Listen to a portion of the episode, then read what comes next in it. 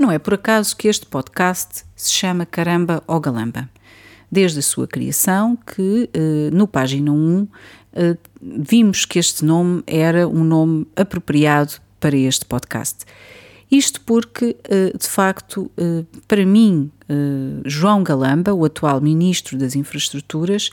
representa muito daquilo que um, está de errado na política em Portugal e na forma de governar o país. Uh, muito assente em pessoas que fazem carreira nos partidos, fazem carreira à boleia de partidos, à boleia de uh, conhecimentos nos partidos, de interesses e uh, que, uh, de facto, sobem e vão tendo os seus cargos também pela sua posição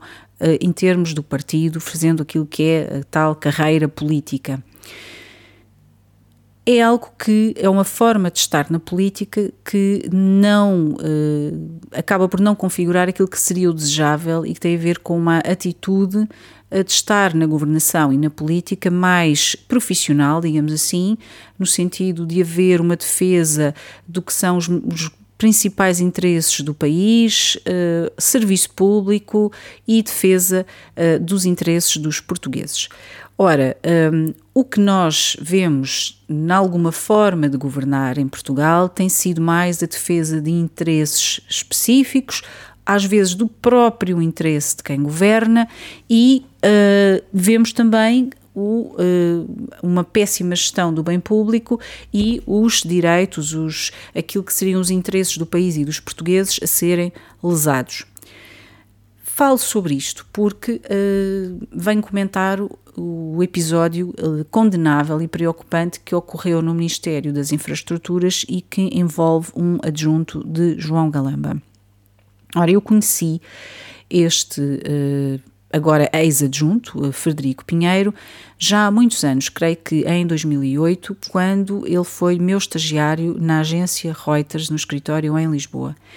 e sempre retive dele uma imagem de alguém profissional, sério, honesto, com coluna vertebral e dedicado aos compromissos que assume. Fomos tendo uh, contactos muito esporádicos ao longo dos anos e já não falamos há muito tempo. Quando vi uh, as notícias recentes sobre os acontecimentos no Ministério, o que me ocorreu de imediato, e sublinho que não tenho informação em concreto direta sobre o que aconteceu, o que me ocorreu de imediato foi que o Frederico, para levar computadores ou para fazer o que quer que seja, tinha que ter motivos muito fortes para o fazer, nomeadamente motivos relacionados com a necessidade de ter que se proteger e ter que se defender a si próprio. E, eh, portanto, hum, depois, o que me chocou foi também, embora não seja surpreendente, a forma de atuar do próprio Ministério e do Ministro porque uh, chamar o SIS, chamar a PJ, uh, mas sobretudo chamar o SIS é uh, de uma prepotência e é um, é um desconhecer aquilo que é a lei e desconhecer o que é a separação de poderes, um, embora não surpreenda, porque de facto há uma ala do Partido Socialista, como há também noutros partidos, de facto que se julgam acima daquilo que é a lei e daquilo que são as regras e aquilo que é a boa e saudável separação de poderes. Mas o que me surgiu também foi de que, de facto, eh, o Frederico corre um grande risco de ser transformado aqui num bode expiatório deste governo e deste ministro. Eu espero que não, espero que a situação se resolva bem, se resolva também não só para o bem dos portugueses do país, mas também para bem do próprio Frederico, da sua família, naturalmente, e que as coisas sejam esclarecidas calmamente. O que nós sabemos também é que em vários temas, e nomeadamente na TAP, tem reinado muito obscurantismo, histórias mal contadas, mentiras. É importante que uh, a verdade se saiba uh, e que, uh, de facto, não haja aqui a tentativa, porque infelizmente na política e nos maus políticos,